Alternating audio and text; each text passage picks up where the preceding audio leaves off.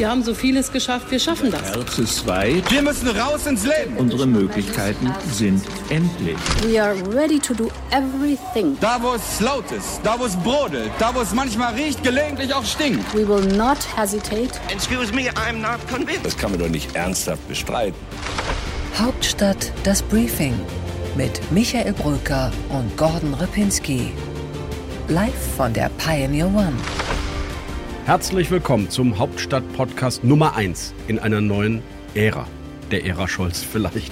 Es ist der 1. Oktober. Guten Tag, Gordon Ripinski. Ja, ich grüße dich auch, lieber Michael. Und ich denke, zu Beginn dieser neuen Ära sollten wir kurz innehalten. Schweigeminute für Armin Laschet.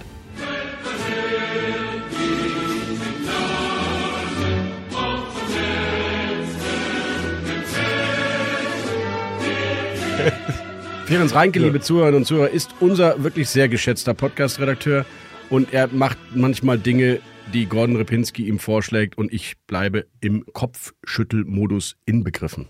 Ich stelle ja nur fest, dass diese Musik jetzt nicht mehr nur noch Folklore von SPD-Parteitagen ist, sondern eine Art neue Hymne. Die Sozialdemokratie nach 16 Jahren scheint wieder an die Macht zu kommen. Sie erleben hier gerade einen Journalisten, der sich seiner eigenen Prognose nicht sicher war, dass es Olaf Scholz jemals wieder schaffen könnte und jetzt ein bisschen schwebt als Sozi-Korrespondent. Es sei ihm gegönnt, aber Gordon, und darüber wollen wir jetzt reden, ist das denn schon durch, dass die Ampel kommt? Ja. Das ist mir zu einfach, auch als Analytiker, der du ja bist. Ich würde mal sagen, es gibt eine Restchance für Jamaika, unter wem auch immer weil Armin Laschet jetzt auch nicht mehr alle Zügel in der Hand hat. Aber es kann immer noch sein, und da weise ich nochmal auf den wunderbaren Text auf thepioneer.de hin, dass diese steuer- und finanzpolitischen Fragen irgendwie am Ende doch noch zwischen Frau Hasselmann und Katrin Göring-Eckardt und Christian Lindner eskalieren und zumindest so eine Reserveoption Mitte November Jamaika doch noch möglich ist. Theoretisch wäre das denkbar, aber ich finde, dafür hätte es die Union anders spielen müssen. Sie hätten dann äh, jetzt vor allem am Anfang mal die Niederlage eingestehen müssen, äh, damit sie dann womöglich in vier Wochen oder wann auch immer das soweit ist, sechs Wochen neu sortiert als echte Alternative dastehen. Dieses Festhalten an der Option, dass man ja doch noch jetzt gleich äh, zuerst sondieren kann, das ist unglaubwürdig, es ist unwürdig und ich bleibe auch dabei, äh, es ist keine Koalition, die die Bevölkerung, auch nicht die veröffentlichte Meinung übrigens, akzeptieren würde die Union gehört in die Opposition. Ich glaube, das hat sich überall durchgesetzt. Das weiß die Union auch selbst. Es gibt eine interessante Parallele jedenfalls zu ähm, vielen, vielen Wahlniederlagen, die an Tag 1 nicht anerkannt wurden, aber dann an Tag 2. Und ich finde, du hast recht, Armin Laschet hätte am Montag noch die Chance gehabt nach der Wahl, aber darüber reden wir ja gleich nochmal, zu sagen, Glückwunsch, lieber Olaf Scholz, wir aber stehen bereit für ein bürgerliches Bündnis, wenn wir gefragt werden, wir sind die Reserve, wir sortieren uns jetzt, wir machen eine Wahlanalyse, wir haben klar verloren, übrigens 1,5 Millionen Wähler an die SPD, das gilt es ja auch mal zu analysieren, wer sind die denn gewesen eigentlich? Und dann hätte er vielleicht mit Demut, mit Souveränität, hast du recht, neue Verhandlungsautorität kriegen können in zwei oder drei Wochen. Das hat er sich selbst zuzuschreiben. Ja, ich glaube, Laschet hätte diese Autorität niemals mehr bekommen, aber die Union hätte sie bekommen können, wenn Laschet ganz klar gesagt hätte, spätestens am Montag, das ist meine Niederlage, ich trete zurück. Das wäre ein würdiger Abgang gewesen für ihn. Er hätte sich vielleicht einen schönen Ausschussvorsitz sichern können, hätte vier ordentliche Jahre im Bundestag machen können und wäre als Schlechter Kandidat, aber doch als gerader Politiker abgetreten. So ist es ein Trauerspiel für die Union, für Armin Laschet. Es tut weh, es tut einem leid, wie diese ehemals letzte Volkspartei Deutschlands sich gerade in Staub zerlegt. Und es wäre ein schöner Ausschussvorsitz ja dann gewesen, wenn er ausgerechnet seinem Intimfeind Norbert Röttge den Vorsitz des Auswärtigen Ausschusses abgenommen hätte. Aber gut, Gordon, das ist vergossene Milch. Nach vorne geschaut würde ich sagen, Markus Söder ist der Totengräber der letzten Jamaika-Chancen. Jetzt haben wir erlebt, dass er sogar das Geschenk von Christian Lindner an Armin Laschet, nämlich am Tag vor den Roten, nochmal mit der Union zu sondieren, ein wirkliches Geschenk von Christian Lindner, sollte an diesem Samstag sollten Gespräche mit der Union stattfinden. Das hat ihm Markus Söder jetzt auch noch kaputt gemacht. Er muss zu einer CSU-Basiskonferenz und dann hat er leider am Freitag den Geburtstag von Edmund Stoiber. Leider, Armin, tut mir leid, ich habe echt keine Zeit für Sondierung. Aber nach den Amt Ampelsondierung, dann können wir das gerne machen. Aber ich bleibe dabei, es ist schockierend anzuschauen, wie die Union den Schnitt verpasst, eine klare Entscheidung verpasst. Ich habe versucht, mir vorzustellen, wie diese Sondierungen aussehen sollen. Ich habe mir versucht vorzustellen, wie so ein Instagram-Foto vielleicht aussehen würde am Samstag, wenn das die Beteiligten schießen würden. Stell dir das vor, Christian Lindner, Volker Wissing und dann Armin Laschet, Markus Söder Ralf Brinkhaus, was ist die Botschaft? Alle gucken auf diese drei Unionisten, von dem der eine irgendwie einäugig ist, der andere schon halb weg und der nächste der Putschist. Also das funktioniert einfach von vorne bis hinten nicht und ich glaube, da muss Christian Lindner auch echt aufpassen. Der ist ein Sondierer auf Bewährung der macht das jetzt noch einmal, aber auf den gucken alle ganz besonders und der darf sich auch nicht mit zu viel Verlierer-Aura umgeben und das wäre eben so oder wird eben so sein, wenn er mit der Union jetzt frühzeitig sondiert. Also das knirscht und knarzt. Äh, ich weiß gar nicht, ob so ein großes Geschenk an Armin Laschet wirklich gewesen wäre. Ich meine, hätte natürlich Silvia Brea noch mit ins Foto und in die Sondierung genommen. Aber nein, äh, Scherz beiseite. Gordon, was kommt jetzt und was ist die Strategie denn der Sozialdemokraten, Grüne und Gelbe wirklich zusammenzubringen? Ähm, auch wenn es inhaltlich am Ende trotzdem natürlich schwer sein wird. Also erstmal ist die Strategie der SPD, äh, die Union sich selbst als Alternative aus dem Spiel nehmen zu lassen. Ja, das und das ist ja, ja genau das, jetzt. ja, aber das ist genau das, was jetzt gerade passiert. Und je mehr sich die Union als Alternative aus dem Spiel nimmt, desto klarer wird es allen Beteiligten bei der Ampel, dass du einen Kompromiss und eine Lösung finden musst. Das ist die erste Strategie. So und dann wird es Bewegung geben, besonders in der Steuerpolitik. Wir haben darüber viel gesprochen. Die SPD wird da zurückstecken. Die werden keine Steuererhöhungen durchsetzen. Es wird am Ende unterm Strich eine Steuerentlastung geben. Wie sich das zusammensetzt, werden wir sehen, aber diesen Punkt wird man den Liberalen geben. Und, dann und die Frau es Esken macht mit geben. und Herr Ja. Kühnert machen die Steuerentlastung im Saldo mit am Ende.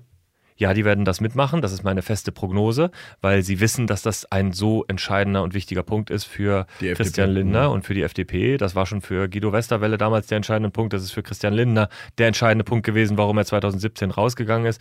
Und das ist jetzt wieder der entscheidende Punkt. Und das werden sie sich nicht nehmen lassen, diesen Kompromiss. Olaf Scholz hat einen entscheidenden Satz gesagt im Parteivorstand. Am Ende muss es so sein, dass alle drei Parteien bei der nächsten Wahl zugewinnen können. Genau, das ist ein ganz Ja, entscheidender Satz. das ist auch für mich der Satz der Woche von Olaf Scholz gewesen. Aber nochmal zurück zu Saskia Esken und Kevin Kühnert.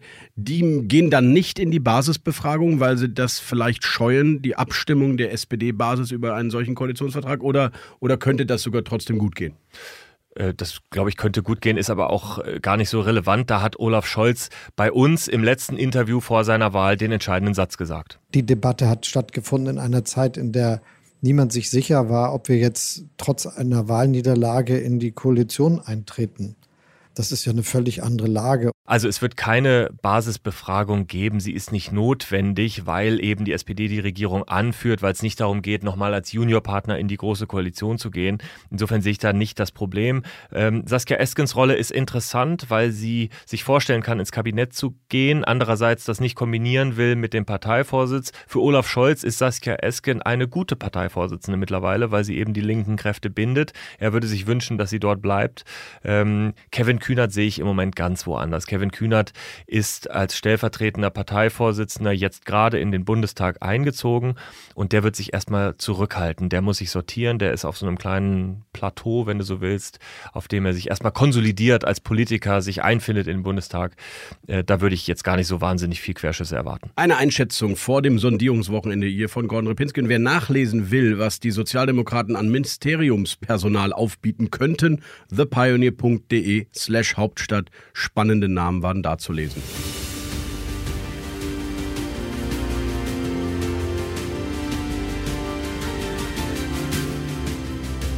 Im Deep Dive sprechen wir über diese aufregende Woche in Berlin, wie es aussah in den Parteizentralen, wie die Stimmung war und was wir erlebt haben. Im Interview gibt es heute drei Interviews, nämlich mit drei führenden Verhandlungspartnern einer möglichen Ampelkoalition. Nämlich mit Lars Klingbeil, dem Generalsekretär der SPD und mit Britta Hasselmann, die parlamentarische Geschäftsführerin der Grünen Bundestagsfraktion und Moritz Körner, Präsidiumsmitglied der FDP und ebenfalls im Verhandlungsteam. Außerdem sprechen wir bei What's Left über Gordons Lieblingsregierende, möglicherweise Franziska Giffey. Und bei What's Right sprechen wir über Michaels Lieblingsgeneralsekretär, Paul Ziemiak.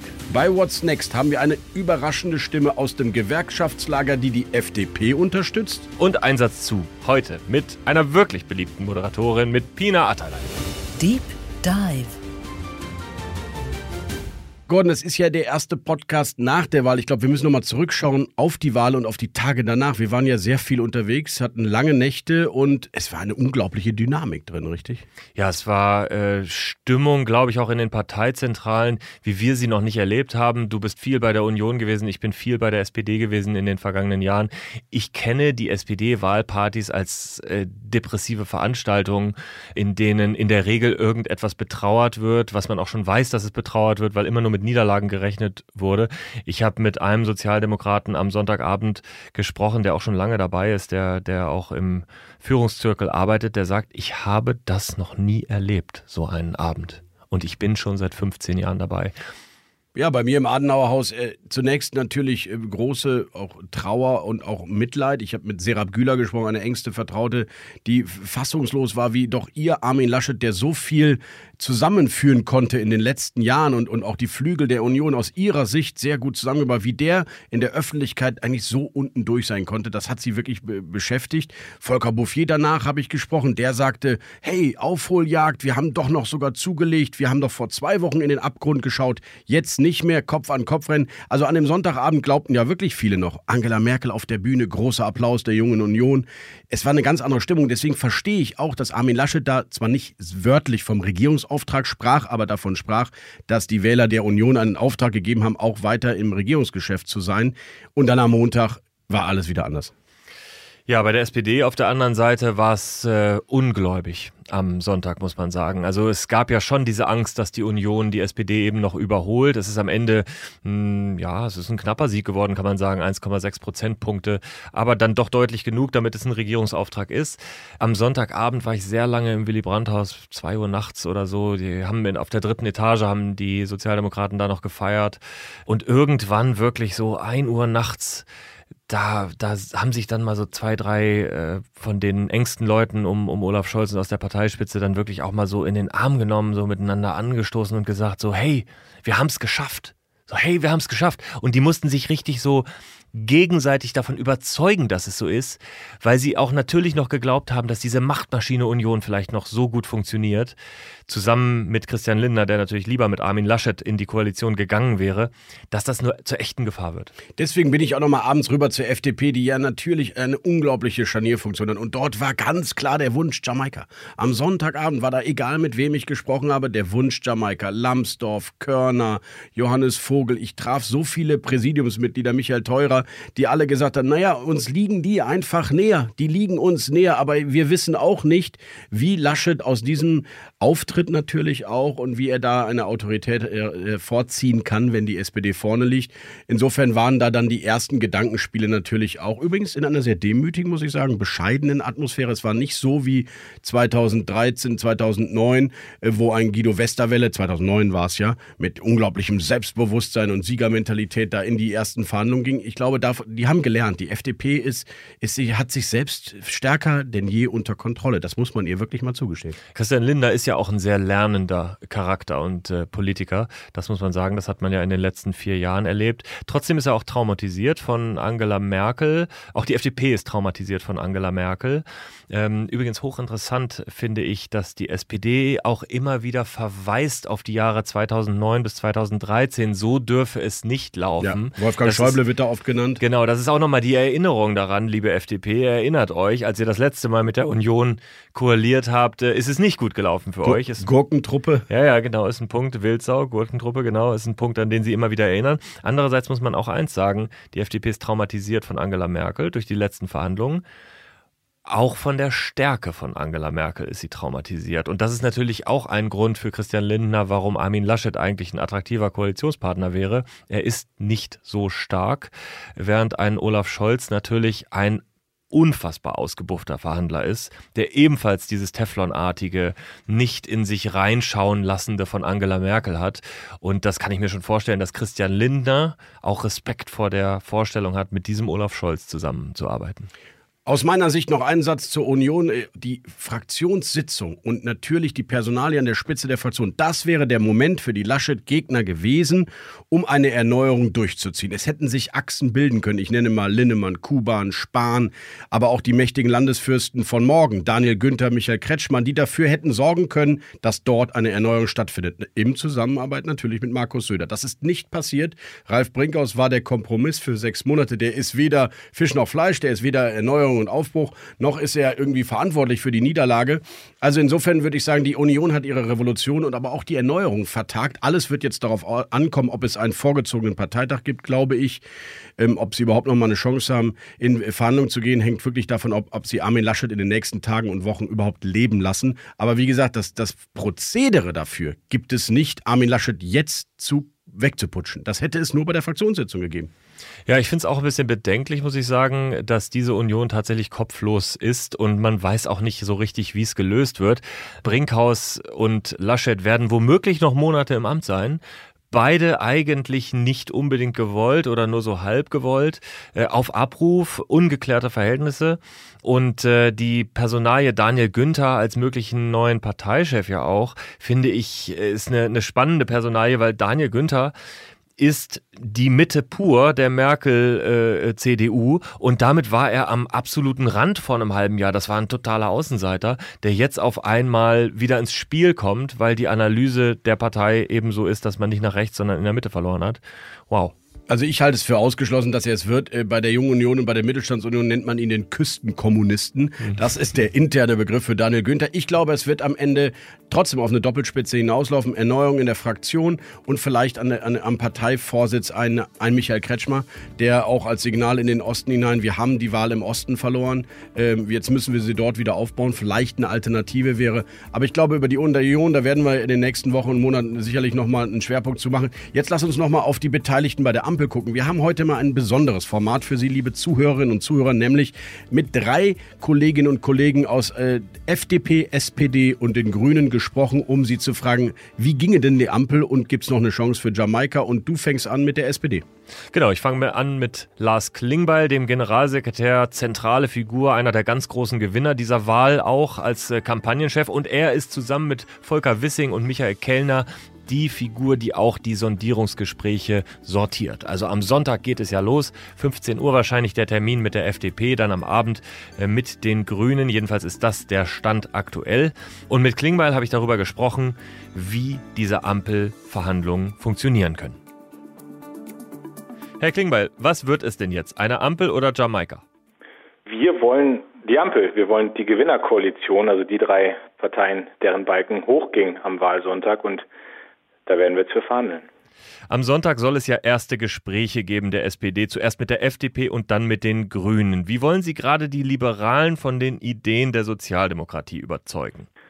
Das eine ist, Sie kriegen mit äh, Olaf Scholz jemanden, der ein verlässlicher Kanzler für dieses Land sein wird, jemand, auf den man sich auch in der Regierungsarbeit selbst verlassen kann. Das zweite ist, die Liberalen wissen, dass die SPD insgesamt ganz anders im Umgang ist als die Union. Also man guckt auf 2009 und sieht, wie man sich da in so einer Regierung gefetzt hat zwischen den Konservativen und den Liberalen. Das war ja alles andere als vorbildlich. Und das Dritte ist doch, dass wir ein gemeinsames Verständnis von den großen Aufgaben haben, die vor uns liegen. Also von Klimaschutz bis hin zur Digitalisierung, Staatsmodernisierung Europa. Da gibt es große Themen, die müssen angepackt werden und dafür ist die SPD bereit. Und dann würden Sie auch auf Steuererhöhungen verzichten? Wissen Sie, das sind Sachen, die werden wir dann im Raum besprechen. Am Verhandlungstisch wird man darüber reden, wie man unterschiedliche Vorstellungen, die es in den Programmen ja sehr klar gibt, da muss man gar nicht drum herum reden. Ja, das Programm der Grünen und das der FDP und das der Sozialdemokraten, die liegen ähm, an einigen Stellen weit auseinander. Es gibt große Schnittmengen. Aber da wird in vertraulichen Verhandlungen dann hart gerungen, in der Sache hart gerungen, aber solche Koalitionsgespräche, Sondierungsgespräche oder überhaupt Gespräche führt man nicht in der Öffentlichkeit. Und damit geht das mit der Vertraulichkeit und der Verlässlichkeit ja schon los. Dann erzählen Sie uns doch mal ganz allgemein, wie solche Verhandlungen eigentlich aussehen. Es geht ja um Vertrauen. Gibt es da guten Wein oder kleine Geschenke? Also da wir uns mit der FDP am Sonntagnachmittag treffen, äh, wird es äh, keinen Wein geben. Ähm, Die FDP hat ja auch noch einen längeren Tag vor sich, weil sie dann abends noch mit der Union zusammensitzt. Wir selbst werden uns abends noch mit den Grünen treffen. Ähm, das muss man gucken. Also es gibt auf jeden Fall Kaffee und Wasser und vielleicht auch das ein oder andere Stück Kuchen. Aber darum geht's nicht. Es geht um die Frage nochmal, gibt es ein gemeinsames Verständnis für das, was vor einem liegt? Und kann in solchen Gesprächen Vertrauen aufgebaut werden? So, und da ist es natürlich gut, dass es schon seit längerem gute Kontakte auch zu den Grünen gibt, dass es auch seit längerem bei vielen bei uns gute Kontakte auch zur FDP, zu den Liberalen gibt. Und das zeigt dann eben auch, dass es belastbar ist. Ich finde zum Beispiel gut, dass wir Malu Dreyer mit am Tisch haben bei uns im Sondierungsteam, die ja ähm, gerade zum zweiten Mal erfolgreich auch eine Ampel verhandelt hat in Rheinland-Pfalz. Ähm, da gibt es konkret das Vertrauensverhältnis dann noch zum Generalsekretär der FDP, zu Volker Wissing. Und das ist für solche Gespräche dann immer sehr gut, wenn es diese persönlichen Verbindungen auch gibt. Was sind denn die inhaltlichen Punkte, die Sie auf jeden Fall am Sonntag für die SPD mitnehmen? Na, ich meine, es geht um die Frage, wie wir Europa stark machen. Ich glaube, dass die nächste Regierung sehr stark sich mit der Frage beschäftigen muss, wie man Europa wieder auch von deutscher Seite her wieder viel stärker in den Mittelpunkt rückt. Es ist für uns die Frage, wie wir wichtige Zukunftsinvestitionen in diesem Land realisieren können. Also die Rolle des Staates auch beim Thema Klima, die Rolle und sagen auch beim Thema Digitalisierung. Also wir wollen, dass es möglich gemacht wird, dass viel Geld investiert wird in solche Zukunftsbereiche. Und der dritte Schwerpunkt, den wir im Programm gesetzt hatten, ist die Frage des Respekts. Also wie kriegen wir es hin, dass wieder respektvoller in der Gesellschaft miteinander umgegangen wird. Und ein Punkt, den Olaf Scholz ja sehr deutlich auch gemacht hat, auf den Marktplätzen dieser Republik, 12 Euro Mindestlohn, das ist ähm, etwas, was ja sofort für 10 Millionen Menschen die Lebenssituation verbessert, die Einkommenssituation verbessert. Und das ist für uns symbolisch in diesem Wahlkampf Ausdruck für einen stärkeren Respekt, dass die Menschen auch gut verdienen. Sagen Sie denn auch, wenn der Mindestlohn von 12 Euro nicht kommt, gibt es keine Koalition? Ich sage, dass die 12 Euro Mindestlohn für uns sehr, sehr wichtig sind und dass das ein ganz zentrales Projekt aus unserem Programm ist. Und das wissen die anderen Parteien, wenn sie jetzt mit uns in Gespräche gehen, dass uns 12 Euro Mindestlohn sehr wichtig sind. Sie bleiben ja jetzt sogar hinter dem Kanzlerkandidaten zurück. Der hat das ja versprochen. Genau, aber die, die Reden gibt es ja. Das hat ja jeder gesagt. Aber trotzdem macht es Sinn, dass man ähm, solche Gespräche vertraulich wird. Wissen Sie, wir haben alle das abschreckende Beispiel der Jamaika-Verhandlungen vom letzten Mal noch vor uns, die ja krachend gescheitert sind. Und das hatte auch viel mit einer öffentlichen Inszenierung zu tun, die wir da erlebt haben. Ja, öffentlich, es wurden Zwischenstände rausgegeben, es ist getwittert worden ohne Ende, es gab diese berühmten Bilder vom Balkon. Ähm, und da haben, glaube ich, alle daraus gelernt. Ähm, wir kommen jetzt aus einem Wahlkampf, wo wir teilweise uns hart in der Sache auch gestritten haben äh, jede Partei für sich. Es gibt jetzt ein eindeutiges Wahlergebnis, das die SPD vorne sieht. Das zeigt, dass es noch zwei andere Parteien gibt, die auch Vertrauen der Wählerinnen und Wähler zugewonnen haben. Das ist die FDP und das sind die Grünen. Und jetzt gilt es darum, miteinander zu reden. So, und ich bin übrigens auch stolz drauf, und das unterscheidet uns von den USA zum Beispiel, wo Parteien sich ja wirklich abgrundtief hassen dass das bei uns nicht der Fall ist. Und bei uns gibt es diese Gesprächskanäle, bei uns gibt es die Möglichkeit zum Dialog. Und ich weiß doch, was bei anderen Parteien, was denen wichtig ist, die wissen, was uns wichtig ist. Und darüber werden wir jetzt sprechen. Wenn Sie am Sonntagabend nach den Gesprächen vor die Mikros treten, was wäre die Lieblingsbotschaft, die Sie überbringen wollen? Jetzt geht es am Sonntag um das Gespräch, wie gesagt, erst mit der FDP, dann auch mit den Grünen und dann wäre es natürlich äh, wunderbar, wenn wir dann zügig auch einmal zu dritt an den Tisch kommen ähm, und darüber sprechen, ob es sich lohnt, konkret in Sondierungen, dann in Koalitionsverhandlungen einzusteigen mit dem klaren Ziel, dass wir eine Regierung bilden. Es gibt auch keinen Plan B, also man wird ja in diesen Tagen auch viel gefragt, könnt ihr euch denn vorstellen, doch noch eine große Koalition mit einem Kanzler Olaf Scholz und dann eben einem Vizekanzler von der Union ähm, wo man gar nicht wüsste, wer das sein soll, weil die Union ja völlig unsortiert und unklar ist. Aber da haben wir klar gesagt, das, das wollen wir nicht. Wir wollen jetzt verhandeln mit Grünen und FDP. Die Botschaft bei uns ist klar und ich freue mich, wenn dann am Sonntag oder in den Stunden danach, wenn dann auch das Gefühl bei Grünen und bei FDP entsteht, dass man diesen gemeinsamen Weg gehen kann. Ja, das war Lars Klingbeil, eindeutig äh, mit äh, Kurs auf Ampel. Aber jetzt ist natürlich ganz spannend, was die beiden anderen Parteien machen. Wir gucken einmal zu den Grünen, zu Britta Hasselmann. Denn auch die Grünen haben eine Präferenz, aber sicher auch noch nicht entschieden. Unsere politische Reporterin Marina Kombaki hat mit Britta Hasselmann gesprochen, der Bielefelder Bundestagsabgeordneten, die übrigens als enge Vertraute von Annalena Baerbock gilt. Hören wir doch mal rein. Frau Hasselmann, Sie sind aus NRW ein Bundesland mit schwarz-gelber Regierung und harter Opposition von den Grünen. Halten Sie das denn für möglich, Frau Haselmann, dass Sie, die Grünen, dass Sie Armin Laschet zum Kanzler machen? Darum geht es jetzt, glaube ich, an dieser Stelle überhaupt nicht, ähm, sondern ob wir gemeinsam mit anderen demokratischen Kräften zu einer Regierungsbildung kommen. Die SPD ist der Wahlgewinner dieses Abends gewesen, der Bundestagswahl. Ähm, und wir führen jetzt Gespräche und loten aus. Und dies haben wir zuerst mit der FDP gemacht ähm, und führen diese Gespräche jetzt vertieft auch fort. Die künftige Regierung soll, so heißt es bei den Grünen, immer eine Klimaregierung sein. Heißt das, Frau Hasselmann, dass die Grünen zugunsten etwa eines vorgezogenen Kohleausstiegs bereit wären, ihre steuerpolitischen, ihre sozialpolitischen Forderungen fallen zu lassen?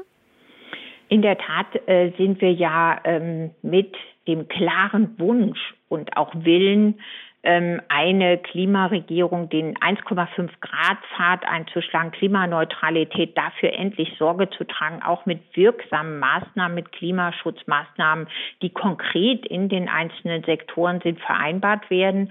Ähm, aber das ist nicht alleine unser Thema. Die Fragen der vielfältigen Gesellschaft, äh, der Demokratieförderung, ähm, der Frage von mehr Gerechtigkeit im Hinblick auf Kinderarmut, die wir dringend bekämpfen müssen, ähm, das oder auch der Verbesserung in der Pflege, sowohl für die Beschäftigten dort als auch für die pflegenden Angehörigen. Das sind alles Themen, die eine große Relevanz für uns haben. Und das werden wir jetzt gemeinsam mit anderen ausloten, wie es hier mit Blick auf Zukunft auch wirklich ähm, gemeinsame Vorstellungen entwickelt werden können.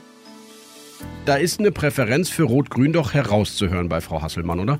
Ja, es ist so ein bisschen wie andersrum bei der FDP mit der Union. Und je äh, klarer eigentlich es ist, wie sich die Union zerlegt, desto unattraktiver werden die natürlich als Partner auch für die Grünen. Insofern muss man sagen, wenn es vor der Wahl noch so war, dass die FDP ein bisschen stärker als Königsmacher erschien, dann gleicht es sich ein bisschen aus. Es sind schon die beiden, die es gemeinsam miteinander bestimmen müssen.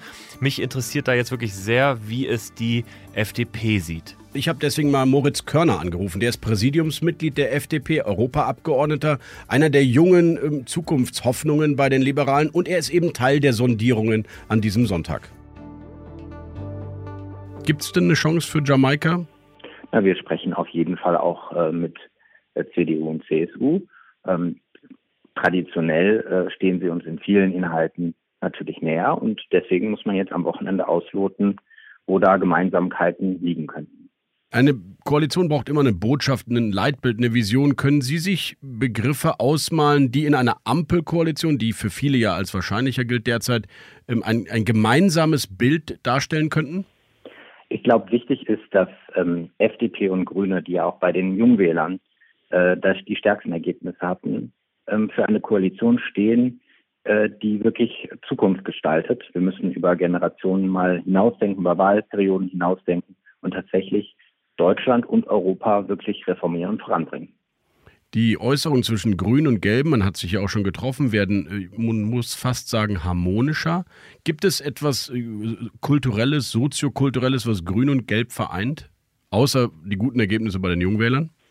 Ich glaube, man könnte jetzt äh, über Zitrusfrüchte sprechen, wie das die letzten Tage ist. Ähm, aber ich glaube, was uns vereint, ist, äh, dass wir äh, äh, Inhalte, dass uns Inhalte besonders äh, wichtig sind. Wir sind beide Programmparteien und deswegen sind wir, glaube ich, nicht, wie das jetzt oft ähm, konvertiert wurde, Kanzlermacher, sondern wir sind die Inhaltemacher. Wir wollen äh, inhaltlich antreiben und für uns als FDP ist einfach ähm, ein liberales Angebot und eine liberale Handschrift besonders wichtig. Ja, Moritz Körner sieht also noch eine Chance für Jamaika. Muss er ja wahrscheinlich auch als FDP-Politiker auch ein bisschen um die Karten hochzuhalten, um den Preis hochzutreiben äh, für die FDP. Naja, ich glaube, es kommt anders, aber interessant, die drei hintereinander so zu hören und äh, lassen Sie uns mal gemeinsam schauen, was dann der Sonntag wirklich bringt. Ich glaube, danach wissen wir es. Und Gordon, what's left?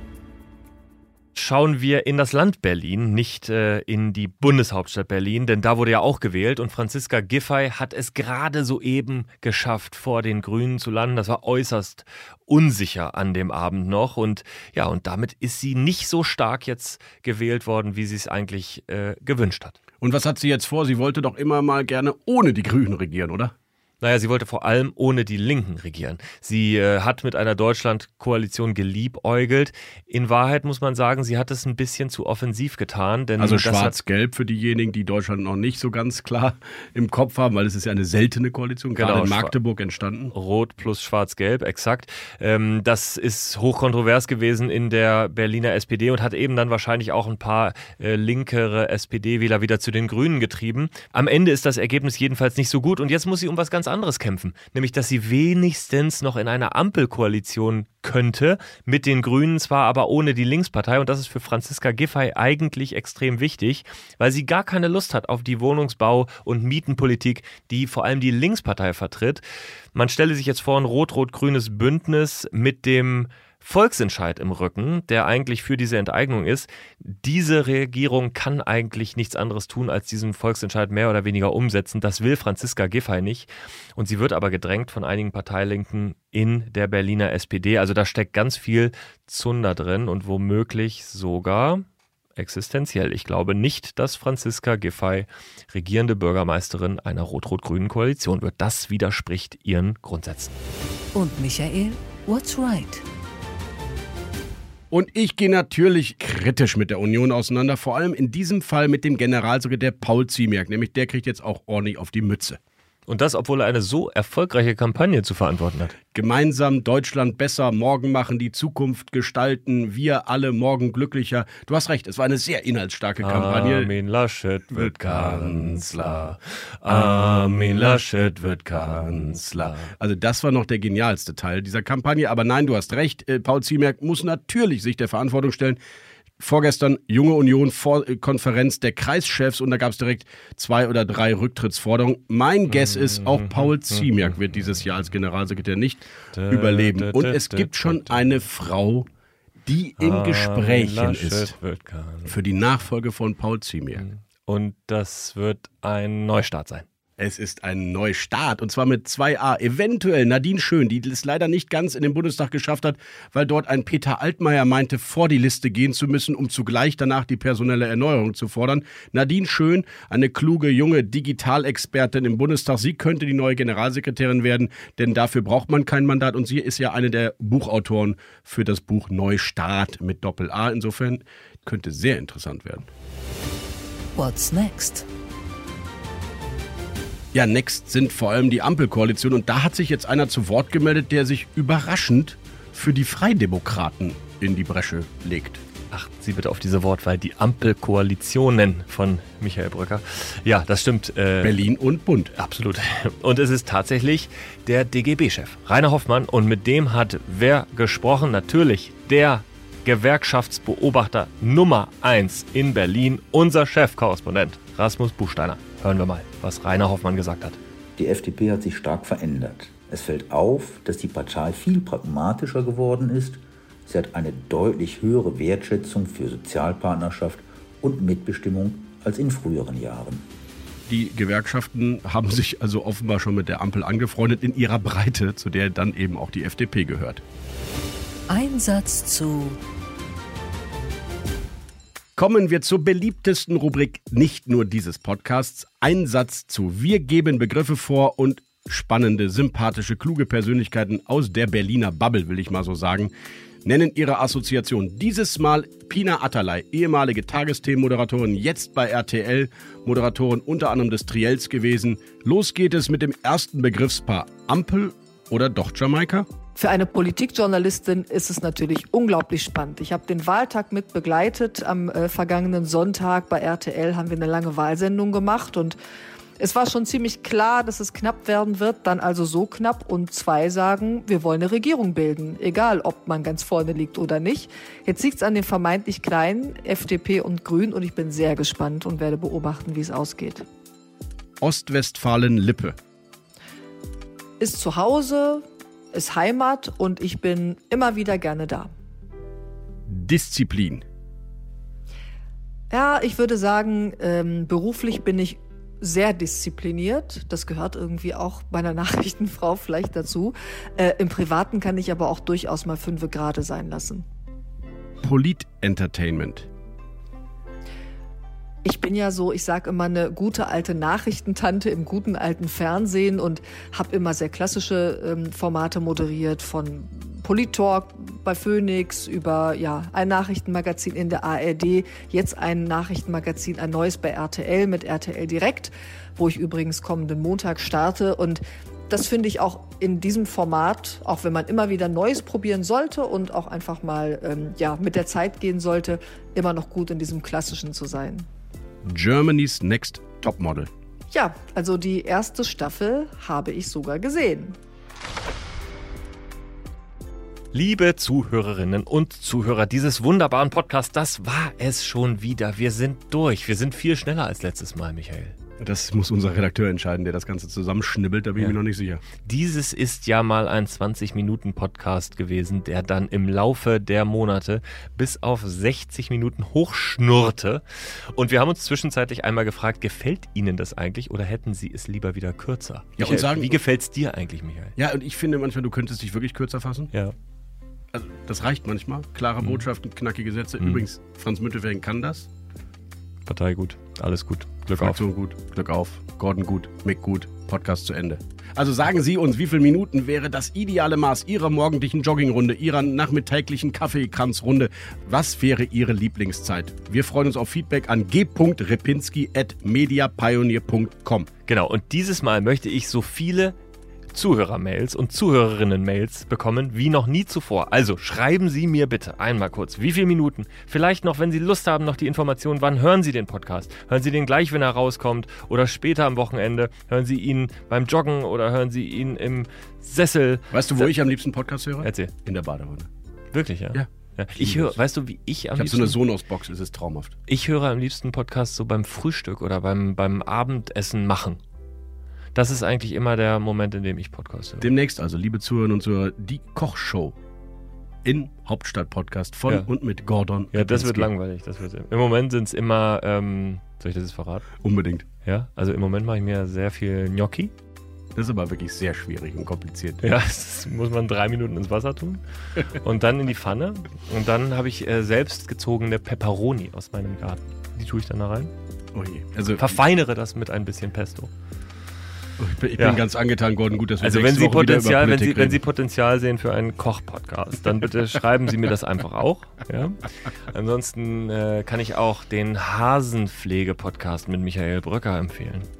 Vielen Dank, liebe Zuhörerinnen und Zuhörer. Bis zum nächsten Mal. Auf Wiederhören. Auf Wiederhören. Tschüss. Hauptstadt das Briefing mit Michael Bröker und Gordon Ripinski. Live von der Pioneer One.